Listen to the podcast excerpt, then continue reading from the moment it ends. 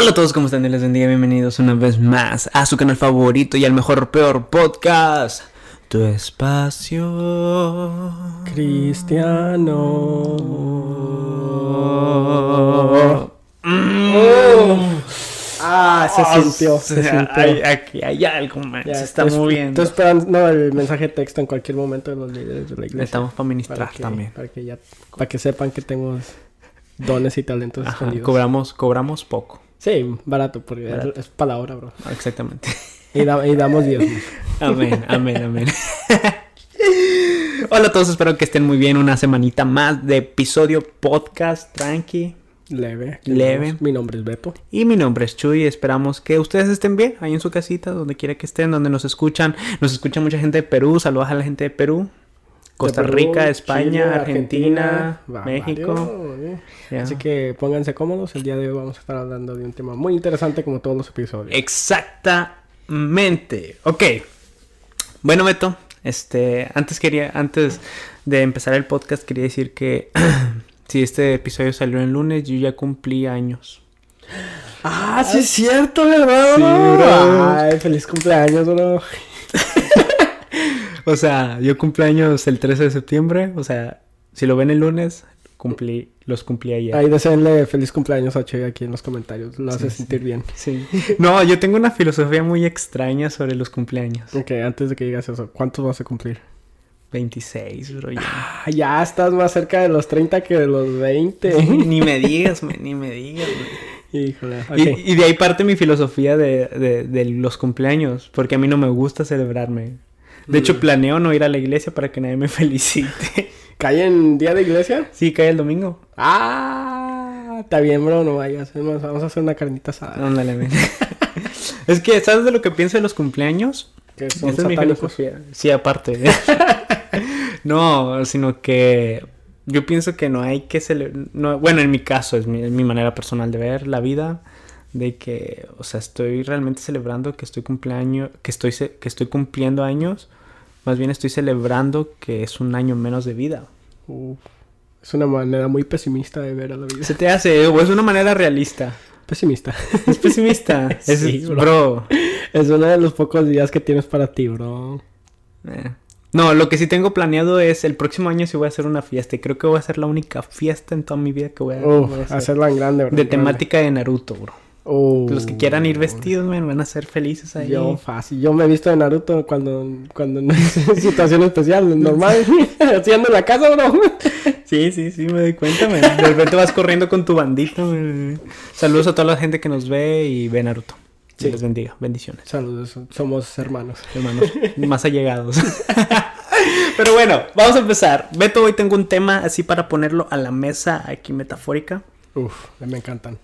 Porque yo pienso y yo creo y yo decreto. ¡Aleluya! Mm. No, yo pienso que... Ya te metiste en territorio peligroso. Sí, ya, ya, ya. Ya me van a causar... Déjame acomodar esto.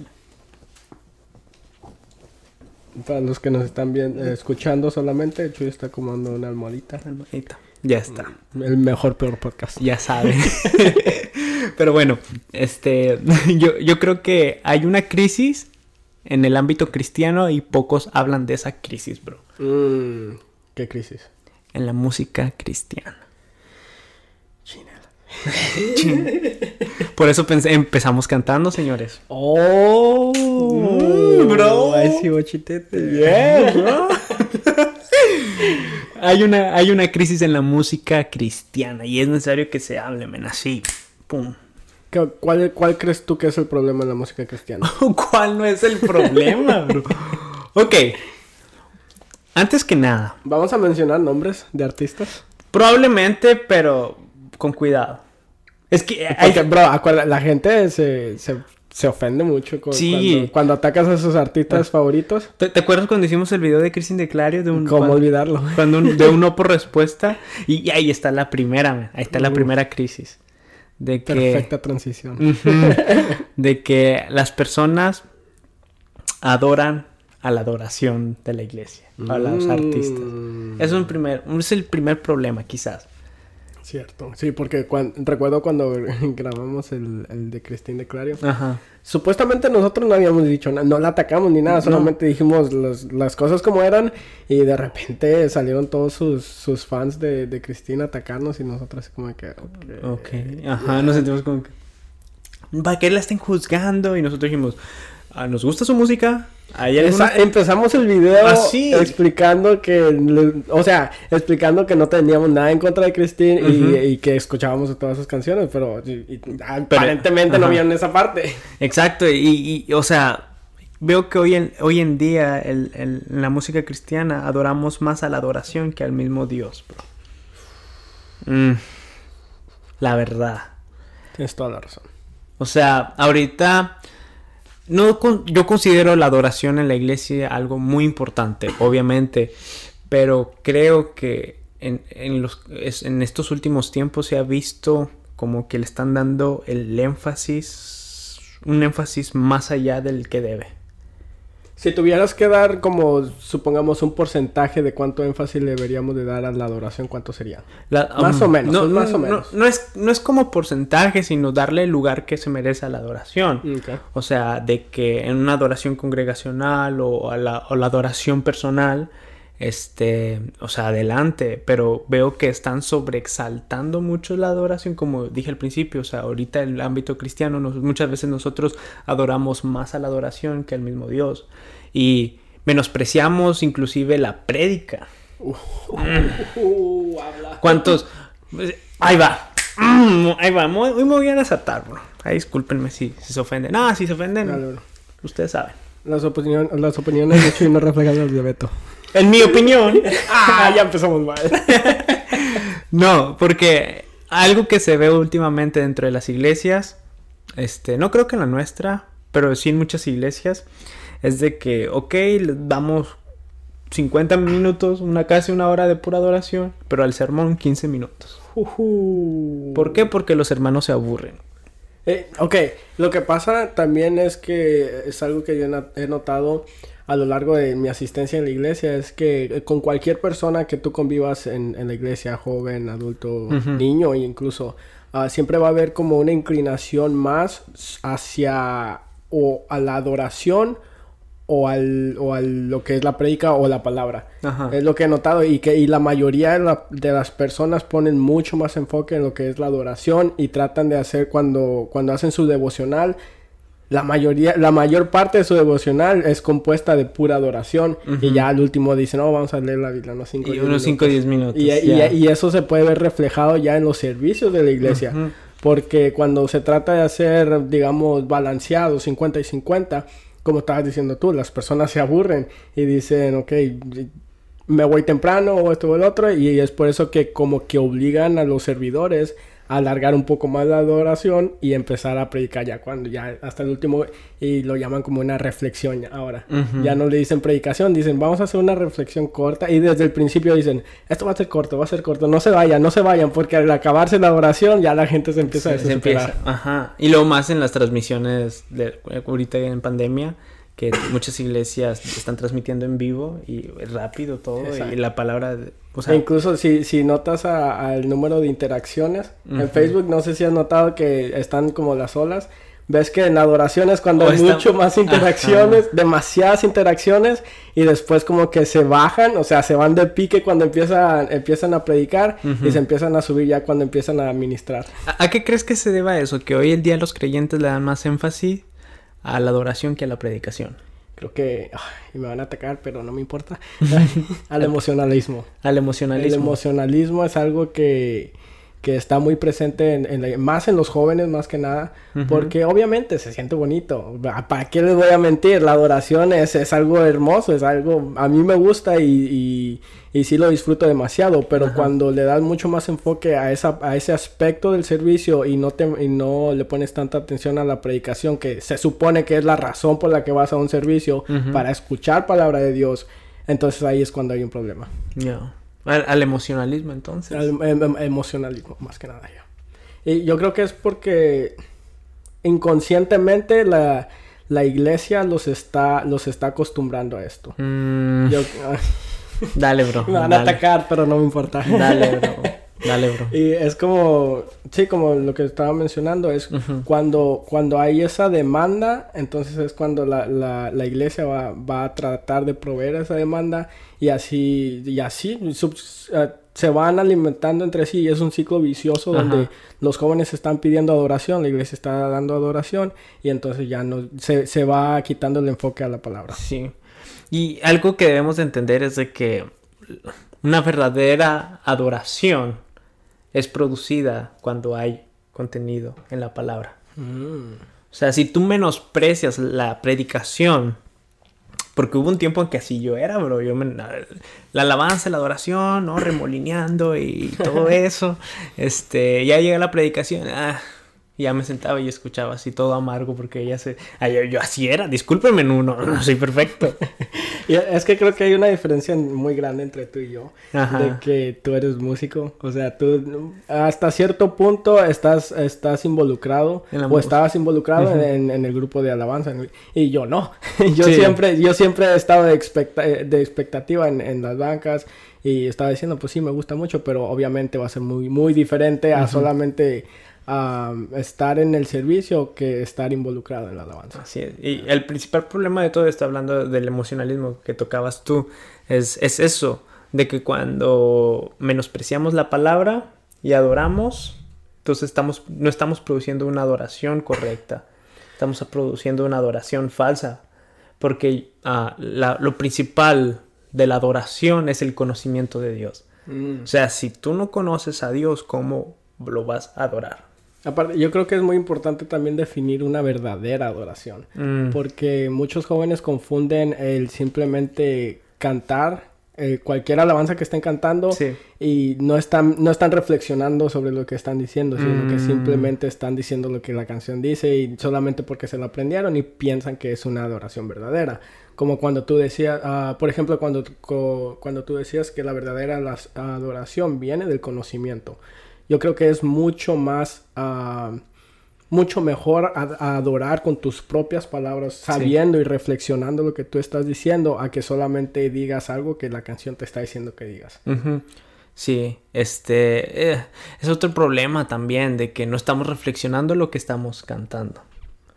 Y cuando no reflexionamos lo que estamos cantando, eh, es donde entra el emocionalismo. O sea, la, la, la batería, está sonando bien, más, el son, más los efectos especiales, más la guitarra, más la intensidad de las voces y luego empiezas que y luego sientes que se te empieza a enchinar la piel y dices, oh, que este es el Espíritu Santo, pero después la letra de la canción, mm. ok.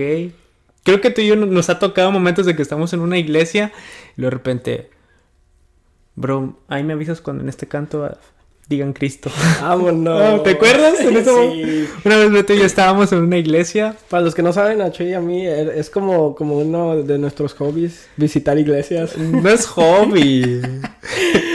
o sea, nos disfrutamos ver, ver otro, otro tipo de congregaciones. Ajá. Y un día fuimos a una iglesia, claro, siempre con los permisos de nuestros Obviamente, chicos, pidan permiso, por favor. eh, y, y y estábamos en la iglesia y luego de repente están, eh, estaba en el momento de la alabanza y la adoración y estábamos así lo, escuchando la canción, eh, creo que era una canción nueva y nosotros nos quedamos mirando como que, ok, saltar, los muros caerán. Eso te salió. Eso salió. No, o sea, hay muchos cantos así de que, o sea, tú, tú estás, estás, este, Ah, la, intensidad de la música y te hace así y así, pero realmente no hay una adoración, no, hay, no se menciona ni siquiera a Cristo o algo teológico para que tú puedas adorar o alabar a Dios. Hay una comparación que hacen muchos de los hermanos mayores, que cuando comparan las canciones de hoy en día a las, a las de antes, oh, los coritos del ayer y todos esos, y, y tienen puntos muy válidos, tienen toda la razón del mundo, que están, dice, cualquier canto uh, de, del ayer que menciones, tú siempre vas a escuchar algún, algún tipo de edificación, siempre va a estar el nombre de Cristo o el nombre de Dios. En alguna manera involucrado y son cantos que, o sea, que te ayudan. A lo mejor musicalmente hablando no son tan, tan elevados como los de hoy, pero en la letra es algo que estamos viendo que, y creo que hay una, a, lo mejor debe de haber como donde se cruzan, donde está el nivel de la música bueno y la palabra, pero ya pasamos eso y ahora está como el, emocionalismo de la música, ya está mucho más arriba que la letra. Que la letra. Y ese es, el, otro problema que hay dentro de la música cristiana y que esto, es una crisis de que hoy en día este, muchas de las canciones cristianas que hay hoy, hoy en día en, diferentes plataformas con diferentes artistas, diferentes cantantes, es de que no hay una, no hay una letra conforme a las escrituras, no hay una letra basada en las escrituras, no hay doctrina en las letras, sino que lo que te hace sentir las letras o el propósito de los compositores de hoy en día que son cristianos es solamente elevar tu emoción, ponerte un coro que fácil te lo aprendas y, hasta ahí. No, no, no, no te lleva a un nivel de profundidad en el conocimiento de Dios más. Y tristemente es lo que pega. Exacto. por eso, yo creo que por eso es que hay tan, tantas canciones de, este tipo, porque están, están pegando de tal manera de que, o como tú estabas diciendo, como es fácil de aprender y es la música está muy buena, como, como quieras decirlo, pero entonces al, a la gente a pedir más de eso, pues los artistas lo que van a hacer, ok, vamos a, vamos a enfocarnos más en la música que en la letra y si la letra rima o lo que sea, entonces ahí la incluimos y se les olvida ya lo que el verdadero propósito que debería de ser una canción cristiana que es para exaltar el nombre de Dios. Así es. Sí, este, yo veo ese, también ese, ese, ese problema de... Y, vamos a otro tema. Oh, bro. De que hoy en día ya la música cristiana es más comercial. Mm, ya, eh, hoy en día, quizás estamos generalizando, pero ustedes entienden. Ustedes Siempre van a haber excepciones. Obviamente ah, van a haber canciones nuevas que van a estar saliendo últimamente, que sí van a tener palabra y sí van a estar enfocados en, en, la Biblia, pero nosotros estamos hablando ya más generalizadamente. Así es. No, siempre van a haber excepciones y obviamente las personas que están haciendo esta música, bendiciones. o sea, sigan así. Ajá. Pero pues lamentablemente no son las que pegan, así que... Son las más olvidadas. Exactamente. Y hoy en día eso, o sea, la, la, la industria musical cristiana ya se ha vuelto algo más comercial con el fin de vender y ya no tanto de, conectar a la iglesia con Dios o de que a través de la música lleguen personas a Cristo o que podamos entrar un momento de una verdadera adoración a través de la música y de las canciones. O sea, hoy en día ya nada más se ocupan de, ok, lo que más venda, lo que más venda, lo que más venda. Y... Mm, revelación, bro. Y también es por eso que hoy en día hay un gran crisis en, la música cristiana, sobre todo hispana. Mm. Porque hoy en día, y no, no, me, no me van a dejar mentir, ustedes lo saben, ustedes lo saben. Y no, se hacen? No voy a, y no voy a decir nombre, porque es algo que está ahí, nada más que casi no se habla. Pero hace mucho tiempo que ya no hay canciones originales por parte de, de los cantantes hispanos. Lo que están haciendo hoy en día es puro cover. ¿Verdad que sí? Totalmente de acuerdo. Este, de repente sale Hilson, Betel. las, las, bandas más populares son las que más covers hacen. Ajá. O sea, e, esos. los cantantes anglosajones sacan canciones y ellos se preparan, ellos hacen la música y ellos graban y todo eso y luego ya cuando sale en inglés ven que pegan de repente los cantantes hispanos ah esta pegó vamos a traducirlo al español y, y, muchas veces en todo eso se basa su, se basan sus álbums y eso como que es parte y es parte también del problema de toda la industria en, eh, creativa de arte ya sea en cine música cualquier cosa sino que ya no hay creatividad y mejor lo que más pega lo más rápido lo más próximo lo hacemos. Sí, porque lo que he notado yo también es que cuando prendes la radio y parece que estás escuchando la misma canción. Siempre parece, en la radio cristiana siempre vas a ver canciones que o tienen la misma letra o la misma melodía y todas las mismas. ¿Y por qué es que esto sucede? Como estabas mencionando tú. Es la industria musical cristiana específicamente, es lo que está buscando. Está diciendo, ok, aquí hay una, una canción que se hizo popular y esta canción tiene esto, esto y esto y esto otro. Ok, estamos buscando por algo más que tenga exactamente lo mismo, porque como ya saben que va a pegar, entonces va a decir, ok, esto es lo que nos va a traer dinero y entonces ya se pierde el enfoque y ahora en lugar de, de tratar de edificar a la comunidad cristiana, simplemente se van por, obviamente, por el dinero. Es una industria musical, entonces obviamente tienen que preocuparse por eso, pero pues lamentablemente este es el producto de, de lo, que, lo que cosechamos porque la gente la gente es lo que sigue buscando la gente está buscando melodías similares canciones covers y lamentablemente es, es, es, al punto donde hemos llegado. O sea, ya no están premiando la, creatividad. ya no hay creatividad en la industria musical cristiana. Los géneros musicales son muy similares, son muy similares. Es algo que yo platicaba contigo, de que hoy tú escuchas música de Bethel, Hilson, Room, este, o diferentes, uh, uh, diferentes bandas contemporáneas y la música suena muy, pero muy similar. Sí, este, hay una falta de creatividad hoy en día dentro de la música cristiana. Ya no se escucha algo nuevo, algo refrescante, sino todo es muy, pero muy, muy, muy similar. O sea, agregando el problema del, del, de la adoración, de que muchos hoy en día como cristianos menos... Uh, exaltamos más la, adoración inclusive que la prédica y nos convertimos en adoradores de la adoración, agregando a que las letras de las canciones últimamente no se están viendo muy bíblicas, sino más que nada emocionalistas. Ahora eso, la falta de creatividad. Mm, yo creo que ahí va otro punto. dale, dale. Creo, creo que en mi en mis preferencias musicales, yo creo que por eso me inclino más como a, lo que es el, rap cristiano. Mm, bro, eres de los míos. eres de los obviamente, obviamente.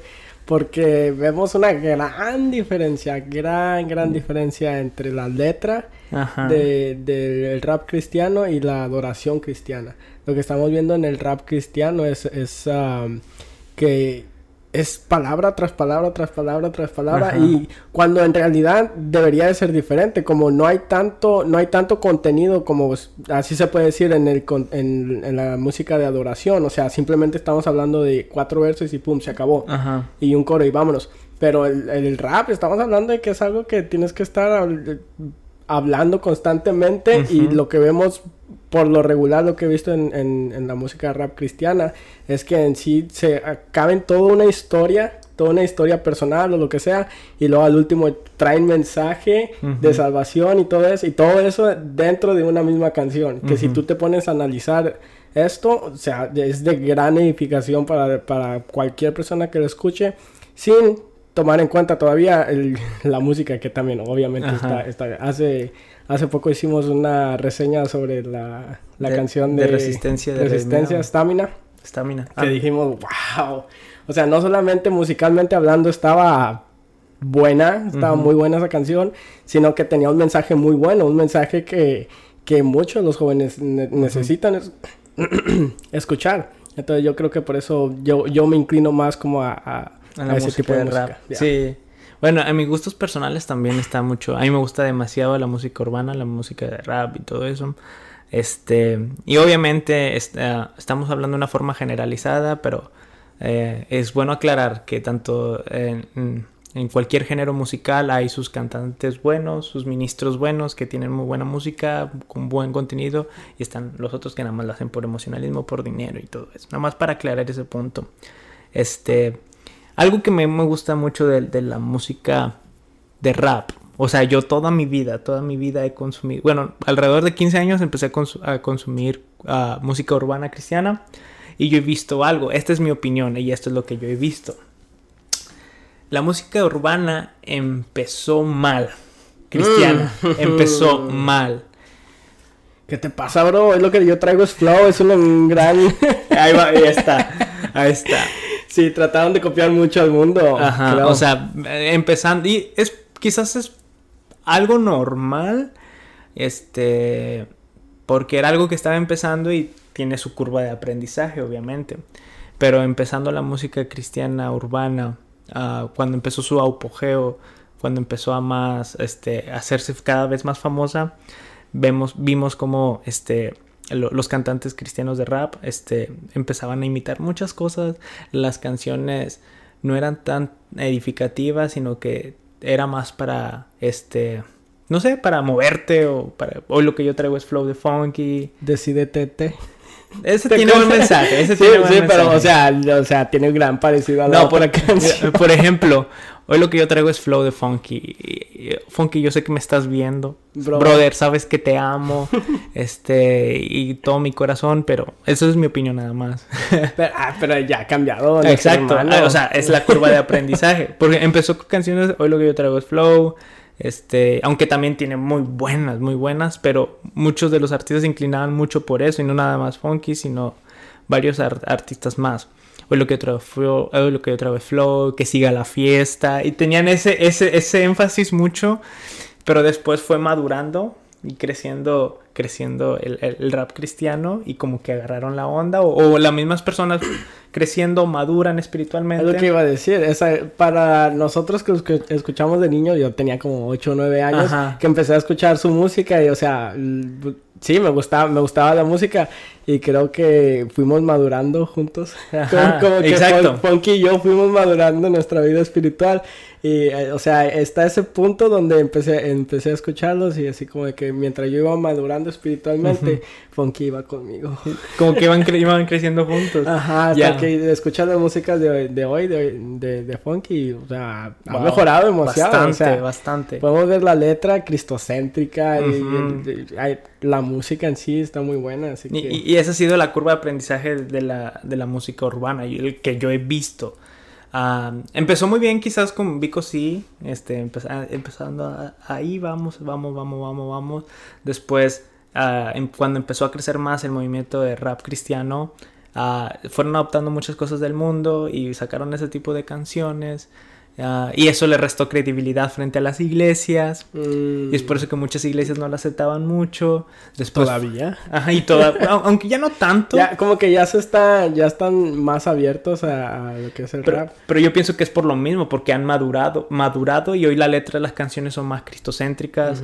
Ah, Por ejemplo, te puedo mencionar Alex Zurdo, la canción de Yo Uh. Creo, con Samuel Hernández, diferente. Oh, es que hay ya esas canciones ya que son cristocéntricas que cuando tú les empiezas a escucharlo, man, esto parece una prédica. Sí, Es lo es- ese es el mejor tipo de canciones, Ajá. cuando cae, cabe toda una prédica y una administración en la misma Sí. canción, sí. Eh, eh, y, quizás por, por, por el formato de, de- de lo que es eh, el- la música de rap, o sea, que te da mucho, te da tiempo para, para exponer más un, un poco más tu mensaje, porque es barra tras barra, barra tras barra. Ah, y quizás eso de la libertad, pero vemos esa curva de aprendizaje. Y ahora lo que yo estoy viendo y me preocupa es de que estamos volviendo a lo mismo, porque quizás con, con el- la llegada del trap al movimiento urbano cristiano, se están enfocando igual más en darte música cristiana para que vayas al gimnasio y no tanto como que, ok, estas canciones para que te edifiques. Y eso, eso lo estaba viendo en una entrevista con Manny Montes. Y le preguntaban a Manny Montes sobre, sobre qué opinaba sobre los cantantes actuales de música cristiana y rap y qué problema veía. Y él decía eso, de que él, Manny Montes decía de que es el problema de ahorita de- de- del movimiento urbano, que, no te, que te están dando solamente una letra para que la disfrutes tres minutos y no pase nada, y no tanto una letra que impacte tu vida. Como quien dice, simplemente no es una letra cristiana, sino no mundana. Ah, güey. Beto 2020. Beto 2020. Ya te están dando una música. ¿Cómo lo dijiste? Repítelo. Una, una- ahora, ahora ya no solamente te están dando una música cristiana, sino que una que no es no mundana. No mundana. No mundana. Y es cierto, y eso es cierto. man. Sí, pero ¿tú, cre- ¿tú crees que esté mal? Hasta cierto punto, co- com- o sea, no puedes esperar que un cristiano vaya al gimnasio a, hacer ejercicio con cuando levanto mis manos. Obviamente no. Y a bueno, estar levantando la barra. ya sé, ¿verdad? Obviamente no, pero eh, es que ¿O crees tú que a lo mejor una, una alternativa sería pura instrumental? a lo mejor puede ser una alternativa. Es que el problema es de que, sobre todo, a qué le das el énfasis. O sea, si tú no le das el énfasis a la música cristiana de que traiga contenido bíblico doctrinal y la música puede estar buena y todo, pero que ese sea el énfasis está bien. Pero hoy en día los cantantes cristianos este, le están dando más énfasis a hacer- darte música que tú disfrutes y no tanto que te edifique. O sea, ¿qué, qué mejor sería que tuvieras una canción con buen ritmo para, para hacer ejercicio, para ir al gimnasio y que algo adicional sea que edificativo. Imagínate, bro. A mí me ha tocado que yo, yo, estaba llorando en el gimnasio, bro, porque estaba siendo tocado, bro. En serio, bro. no, pero, o sea, han habido canciones uh, de este tipo de que, o sea, estaba en el gimnasio Ajá. haciendo ejercicio y tienen letra tan buena que hasta me pone a reflexionar y me pone a pensar y a punto de que, o sea, me pongo bien emocional, bro. De que, ah, oh, necesito ir al baño y... Sí, bro, a que se me pase. Ajá. Pero, o sea, ¿qué, qué mejor sería que, que fuera una buena canción, no solamente musicalmente hablando, sino que también en la letra tenga edificación. Uh -huh. para, o sea, es algo como extra que te puede llevar. Y a lo mejor eso puede ser como, como una manera de atraer a las personas a escuchar tu canción. Uh -huh. Y una vez que la escuchen por el ritmo, se lleven el mensaje. Ajá. Ya, eso es cierto. Yo, y creo que eso es algo que nosotros tratamos de hacer en este, en este canal, porque igual, de igual manera tratamos de atraer a las personas como con algo así como comedia, uh -huh. y después de repente se llevan un mensaje. Eh, bueno, esa es nuestra intención. Es la intención. Que, sea, que esté funcionando, lo sabemos.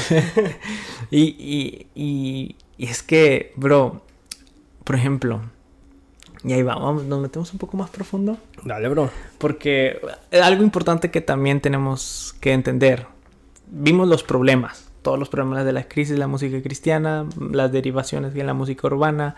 Ahora, ¿esto cómo afecta a la iglesia local? Mm. Y quiero hablar a los líderes de la alabanza y la adoración y los músicos. Nos dirigimos hacia ustedes ahora. no, y pero creo, creo, que ya creo que ya lo discutimos más o menos al principio, ¿no? Uh -huh. ¿No será de que ahora los servicios ahora están compuestos más de adoración? No, Sí, pero al, punto que quiero llevar es de que hoy en día los líderes de la adoración para elegir canciones, para cuando van a ministrar a la iglesia, eligen canciones más que despierten a los hermanos. Eh, por ejemplo, si es un domingo en la mañana, lo que voy a poner este canto, este canto y este canto. Uh, para que se despierten porque es domingo en la mañana. Y Tratan de manipular las emociones. Ah, tú lo dijiste. yo, tú lo, dije, dijiste. Chico, yo lo dije, ya acepto, asumo toda la responsabilidad. y, y, y, eso es lo que veo que está pasando. Este, no, obviamente no todos los líderes de la adoración, este, pero es un posible problema que está dentro de las iglesias y que hay que hablarlo. Uh, al elegir las canciones, Mm, y esto, esto, me acuerdo que estaba leyendo un libro sobre los líderes de adoración. Ay, ¿Cómo se llamaba este libro? Es muy bueno y nuestra adoración importa. Así mm. se llama el libro. No me acuerdo bien el autor.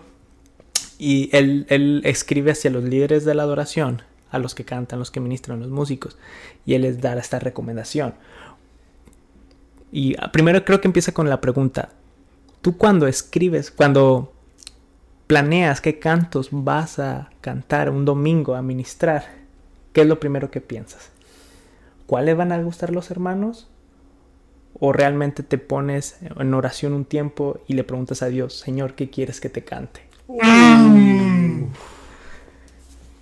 Tómenla. O sea, ajá. Y la, desde ahí empezamos quizás un poco mal porque hoy en día se busca eso. O la otra, el, el seguir tendencias. En los, uh -huh. Por ejemplo, hay canciones que están en los top, en los top 10 ahorita reproduciéndose mucho y lo que hacen primero las iglesias es vamos a traerla y mientras más rápido la saquemos, va, más nos vamos a hacer más famosos o más nos van a ver en, en, las transmisiones o más le vamos a gustar a los jóvenes o a la congregación sin analizar la letra de la canción. ¿Cómo no? Y creo, yo, yo noté esto um, cuando todavía nos congregábamos así normalmente antes de la pandemia, cuando, cuando no sabíamos que venía. Uh, en, en, los servicios de jóvenes, uh, muchas veces, como tú estabas diciendo, uh -huh. tocan canciones que en, en, en, tendencia. Yo creo que la razón más grande es porque ya se la saben.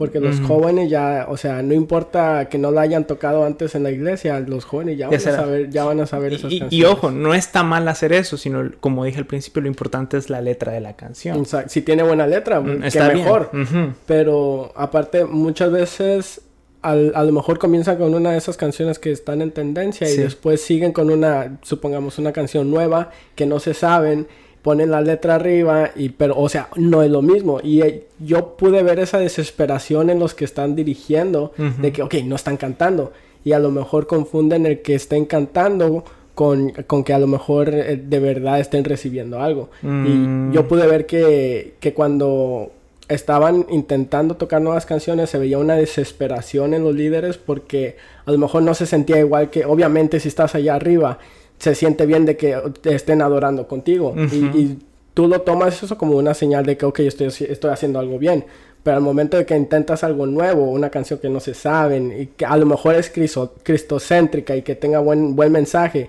pero si no la están cantando ellos entonces a lo mejor ellos sí sienten como una presión y dicen, ok, ¿sabes qué? En lugar de, de, de tocarla dos veces, vamos a tocarla una y nos vamos a regresar a una canción que sí esté en tendencia y ahí es donde se levanta. Sí, o sea, es parte de lo mismo y es parte normal el, el- el esperar el tiempo de que una congregación se aprenda una canción, el esfuerzo de la congregación también por aprenderse una canción. Ah, y creo que hay que saber diferenciar mucho sobre cuando una, una persona cristiana canta o cuando una persona adora. Porque, oh, bro, ahí vamos, ahí vamos. Vamos a hablar ahora a nivel iglesia local. Tienes mi interés. Porque muchas veces hoy vamos a la iglesia y en el momento de adoración lo vemos más como un karaoke. ¡Ah! Habla. Habla, habla, Señor. O sea, lo vemos más como un karaoke a, a que sea un momento de adoración hacia Dios. Y muchas veces pensamos que el repetir una canción que nos ponen en la pantalla, que los músicos se prepararon y, y- y nos y la están cantando junto a nosotros y nosotros pensamos que solamente con, con cantar esas canciones estamos adorando y no es así. Sí, regresamos al mismo punto que estaba diciendo yo al principio. Ujú. No viene siendo una adoración de verdad. Eh, es- puede ser una adoración hueca que a lo mejor tú no te puedes dar cuenta y, y a lo mejor tú puedes pensar que sí estás adorando correctamente, pero simplemente estás repitiendo lo que dice una canción y te está llevando por tus emociones. Ajá. Entonces, muchas veces lo que, lo que a mí me gusta hacer en lugar es, por lo regular siempre hay como, como una pausa en, en las canciones donde so- solamente toman momento para ministrar o algo así. En lugar de repetir la canción en tu mente, o sea, haz tu propia alabanza, Mm. haz tu, pro- tu propia adoración que venga de tu corazón y que comprendan los que, lo que estás diciendo, porque esos son el tipo de adoraciones que de verdad importan más. Ese es el tipo de, de adoraciones que, que te van a ayudar a crecer en tu vida espiritual y no solamente el repetir una, una canción, porque, o sea, ¿qué diferencia hay entre eso y un, y un rezo? Uf, bro, lo, di- lo dijiste, me lo dijiste, bro. Y eso se ve mucho en la, en- en la adoración en nuestras iglesias locales, de que está el, todo el canto, el coro en pleno apogeo, la batería, todo lo que da, y todo sí, está con ganas, pum, pum, vamos, vamos, vamos. Y luego llegan al momento en la instru- y se escuchan todas las voces de, de la iglesia cantando, adorando, pero después viene un momento, solamente es pura instrumental y de repente el silencio de la iglesia. Y se bajan las manos. Y se bajan las manos y esperan a que entre el coro para volver a levantar las manos. Exacto, exacto. Por lo mismo que la iglesia, muchas veces nosotros como iglesia no sabemos adorar y solamente vemos el momento de adoración como un Lo karaoke. cual, lo cual me, re- me acordó a Ajá. un... Creo que tú sí fuiste a un Godfest donde estábamos. Oh, ¿Te acuerdas? cierto. Ah, Que- para- para- hay que explicar lo que es ¿qué Godfest. ¿Qué es un Godfest? Ah, Godfest es como una conferencia, no, como un... Eh, Es, es un evento de, de distrito, creo, ¿no? Sí, es un evento que nosotros tenemos de distrito, donde todas las iglesias nos unimos, hay como un tipo campamento, Como un retiro. más como un retiro espiritual, ajá, como un Exacto. retiro. Entonces ah, estábamos en ese retiro espiritual, Godfest, y o sea, la persona que trajo la, ense- la enseñanza o la prédica, no recuerdo qué era muy Ujú. bien, pero llegó el tiempo de la administración y entonces lo que él quería es que nosotros adoráramos con nuestras propias palabras, Ujú. ¿verdad? Y obviamente estaba, estaba la banda tocando atrás de él, ah, ministrando, poniendo el ambiente y todo esto. Y entonces el, el que estaba, el predicador, dijo, ok, si me, si me pueden parar la música por un Oh, momento, me pueden parar la música por un momento y dejen que ellos adoren. Ok, entonces pararon la música, pararon de cantar como por 20 segundos. Todos como que... Ajá, y entonces vimos que toda la congregación simplemente vimos las, bajo- las manos que se bajaban. Hubo un silencio. Un silencio, no se escuchaba nada. Y entonces creo que en ese momento la banda se sintió presionada, comenzó a cantar otra vez. Cierto. Comenzaron a cantar los que estábamos en la audiencia. Y entonces el predicador ahí dijo, nuevamente dijo, ok, de verdad necesito que que paren de cantar que Ajá. pa- y necesito que ellos aprendan a adorar Mm. con sus propias palabras. Y yo Sí. dije, en ese momento yo dije, este es un siervo de Dios. Exacto. No, y luego me acuerdo bien que después de ahí nos dio un, nos dio, vamos a decir, voy a decirlo así, nos dio una santa regañada. Nos regañó, güey. De que no, ¿cómo es posible que, que se digan ser cristianos y no pueden adorar sin música? Solamente están adorando por emocionalismo. Y la verdad, yo creo que ese fue el día donde yo comencé a adorar por mi propia cuenta. Ajá, Ajá. de ahí aprendí yo y dije, ok, de verdad tiene un buen- muy buen punto, tiene toda cierto. la razón del mundo, porque muchas veces siempre, simplemente estamos siendo llevados por las emociones y estamos siendo manu- Manipulados. manipulados por Uf. la, por la administración y entonces así como de que tiene toda la razón del mundo este predicador y tiene todos mis respetos. Y yo, aleluya, yo quiero ser como él. Sí, pero va, fue, fue una experiencia inolvidable. Ya. Creo que para resumir, ya no- nos despedimos. Sí, creo que fue una sí. muy buena conversación el día de hoy. Ah, creo que para resumir, ok, quisiera dar unos consejos que a mí me ayudaron eh, y unos consejos para los líderes de la adoración. Ok, consejo propia como cristiano, yo les diría de que siempre examínenlo todo. Mm. Examínenlo todo. La- las canciones que cantan, las canciones que hoy el día están sonando mucho, las canciones que se cantan en la iglesia, examínenlo todo y compárenlo con las escrituras. ¿Qué, qué sería tu consejo en dado caso de que hagan esto y que en realidad vayan en contra de las escrituras? ¿Tú crees que sería falta de respeto simplemente no, no cantar? No, no, no es, de hecho no es falta de respeto el, el que tú no cantes una canción. Por ejemplo, hay, hay una canción de Cristin de Clario.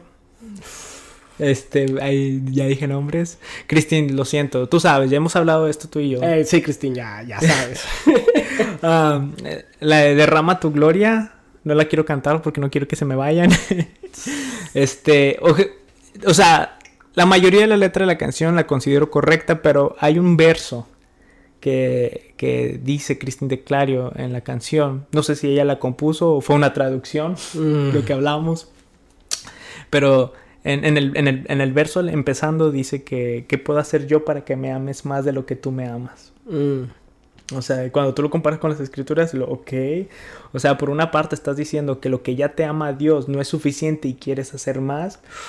Lo ok, estás diciendo que por tus obras puedes lograr que Dios te ame más. O sea, ya cuando lo comparamos con las escrituras, con los atributos de Dios, ese verso, ese verso, este, está mal, está mal escrito. Ahora, oh, yo sé que ya nos estamos despidiendo, pero ahí va, ahí va. Esta es la importancia de los líderes de adoración de que escojan canciones bíblicas. ¿Por qué? Porque si tú no escoges una canción bíblica conforme a las escrituras, conforme a la doctrina, es- entonces la adoración, tú como líder de alabanza y de adoración, la adoración que estás animando a los creyentes no va a ser una adoración a un Dios bíblico, sino a un Dios falso. Mm. Y en vez de, de tú como líder de alabanza y de adoración, llevar a la congregación una adoración a Dios, lo estás llevando hacia la, perdón, lo estás llevando hacia la idolatría. Vámonos. Y Es que creo que a lo mejor en, en ese caso, como casos como esos, yo creo que muchas veces para las personas que no acostumbran a leer la Biblia, se vuelve teología de ellos las canciones que están cantando. Uh, ese es otro problema, Uh. bro. Y muchas veces vemos tanta, tanta falta de conocimiento o simplemente las personas están confundidas y creen que en la doctrina cabe lo que la canción está diciendo. Y, much- y cuando las, las canciones no tienen buena doctrina, por consecuente, las personas que escuchan no tienen buena doctrina. Exacto. Y hay muchas personas que su conocimiento de Dios se basa en las canciones que se saben y no tanto por las escrituras. Mm, vamos atacando a todos aquí. ¿verdad? No, y a nosotros mismos también. sí, sea. es cierto, es muy cierto. Y es muy ci- cierto. Tristemente, pero es cierto. Así que líderes de la ah, los, que se encargan de ministrar la adoración ah, escojan bien sus canciones que sean bíblicas que sean doctrinales que sean de edificación a la iglesia y que exalten a Dios más. Que tu propósito principal no sea emocionarlos sino que a través de la música y la adoración y la, y la letra lleven al pueblo de Dios a una adoración real Y a mi consejo para los cristianos es examinemos la- las escrituras, las canciones conforme a las escrituras y rechacemos todas aquellas canciones que vayan en contra de las escrituras. Y lean sus Biblias, chicos. Obviamente, obviamente la mejor adoración es nuestro conocimiento a Dios, eh, nos- nuestro conocimiento de Dios y cómo lo aplicamos en nuestras vidas. Esa es la mejor adoración. Bueno, Bueno, entonces creo que con esto vamos a concluir el podcast del día de hoy. Y vamos a recordarles nuevamente que nos sigan en nuestras redes sociales, en Instagram, en Facebook, en Twitter también, como tu espacio cristiano. cristiano. Y si les gustó nuestro contenido, suscríbete. Eh, y gracias a todos los que nos escucharon sobre todo este momento. Ya al final, que no sé cuánto, realmente no sabemos cuánto grabamos. ah, pero sí, gracias por quedarte hasta al final. Los amamos, los apreciamos mucho. Cual- está, la, bar- ah, la barra de comentarios está abierta. Cualquier opinión que, que tengan, ahí pueden expresarse abajo. Así que nos vemos pronto, nos vemos la próxima semana. Beto, algo más. Recomendación. A ver. ¿Cuál es, ¿Cuál es tu canción favorita? Ah, no, ahí ya me agarraste mal, bro. Ahí está la bola curviada. Dime una canción que digas, esta te la recomiendo. ¿Es bíblica? ¿Es, o, este, o este cantante? A ver, di- dila tú y me- lo que yo pienso con la mía. Ok, bueno. Si te gusta el rap cristiano, te recomiendo a un cantante chileno llamado Elemento. Él, él- él tiene una canción, una de las que a mí me gustan es la, la Cinco Solas, que habla de las Oh, cinco solas de la reforma. Martín Lutero. Ajá, no, se la recomiendo. Elemento es un cantante de rap cristiano chileno. eh, creo que, no sé si es pastor presbiteriano, pero su música, yo lo puedo considerar como su, su tipo de música como un género rap teológico. Así te lo pongo. Eh, Elemento. Y mi canción favorita de adoración es. Er- ah, ah, se me fue. Es de, del grupo Eevee. Ah, Glorioso Intercambio. Glorioso Intercambio. Ujú, Ok. Se la recomiendo. Este, yo concuerdo con mi hermano Choi. eh, tenemos la misma opinión en ese Es que los que no saben, y con esto nos despedimos. Los cantantes favoritos de Beto. ¡No los digas, caray! Es Tercer Cielo. bueno. Nos vamos, Te señores. recomiendo la de Yo te extrañaré. oh, te pasas. bueno, chicos, aquí nos vamos a estar viendo la próxima semana. Cuídense mucho. Nos vemos la próxima semana. ¿Algo más que tengas que decir? Sería todo. Sería todo. Bueno, gracias a todos por vernos, por sintonizarnos, por sintonizarnos. Qué Oh, chavo ruco me wow. escuché.